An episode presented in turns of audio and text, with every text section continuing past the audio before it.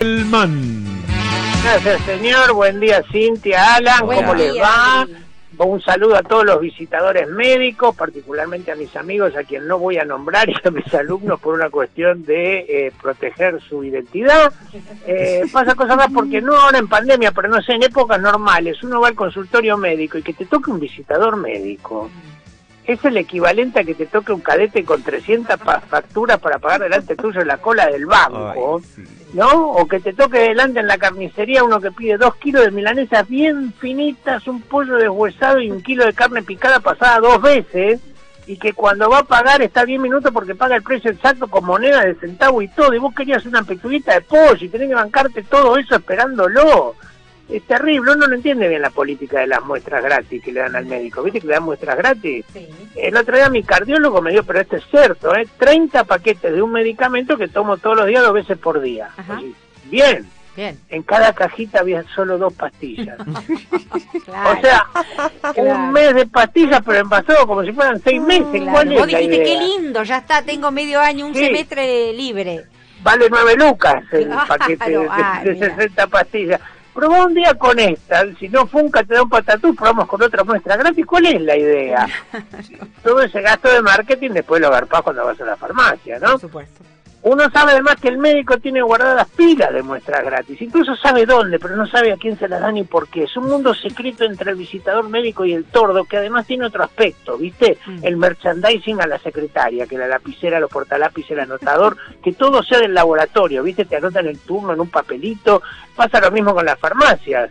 Hasta el cúter para cortar el troquelado les regalan en una estrategia, estrategia de posicionamiento de marca. Claro. Sí, tal cual. Ni hablar de lo que le garpan los viajes a los médicos, ¿no? Uh, ese Digamos que es como Clarín con los jueces.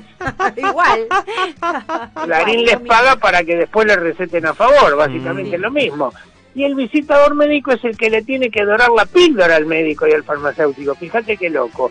Además, yo siempre me los imagino intercambiando muestras gratis entre ellos, ¿no? Te cambio dos ansiolíticos, ansiolíticos por cuatro calmantes. Claro, como Como- figuritas. Exactamente, Ah, debe haber alguna más difícil, ¿no? Este, pero esa es la forma en que funciona parte de la industria. Los otros que trabajan para los laboratorios, pero no van a visitar médicos, ¿quiénes son? Los políticos. Siempre es bueno para un político tener atrás un laboratorio y una prepaga, sobre todo en esta época de operaciones, ¿no? Fíjense el caso de Pfizer. ¿Ustedes creen que lo hacen por amor a la camiseta, porque son hinchas de la marca o porque tienen un canje de Viagra? Yo No, no. lo hacen por money. Ante esta situación le pedí a la división, ¿Cuál? los visitadores médicos vendrían a ser los Pepín Simón de la medicina. un informe para que te des cuenta si al político lo van con laboratorio. ¿Cómo te das cuenta? Atención, ¿eh? En la mesa donde está el discurso al lado del micrófono no hay una botella de agua mineral. ¿No? ¿Qué hay? Hay una cajita de pomada antihemorroidal. Ya lo está auspiciando, ¿no? Durísimo. No tiene plataforma electoral Ajá. tiene prospecto electoral. Son finos estos chistes. El candidato no sería nada. El problema son los efectos secundarios. Ser laxante, por ejemplo. Claro, claro. Claro, como te das cuenta que lo van con un laboratorio. ¿Te acordás que Alfonsín decía un médico a la derecha? Sí. Eh, Bueno, no, este no, este va diciendo un sertal a la derecha, un mejoralito a la izquierda, una circularia para todos. Lo banca el laboratorio, Laboratorio. ¿no? Al escucharlo hablar, te das cuenta que tiene muchas contraindicaciones. Pero lo más peligroso es que una vez que lo compras no hay pastilla para el día después. Es, es muy fino, muy fino.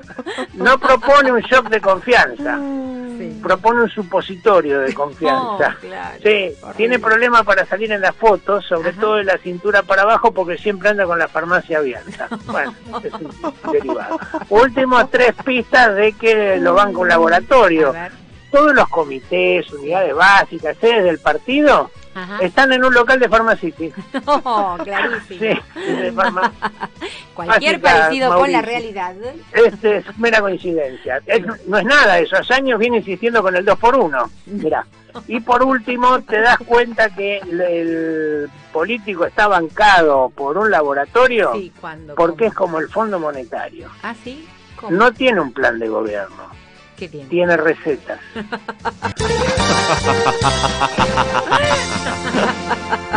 Stoppelman. Hasta mañana, Adri. Hasta mañana a todos, gracias.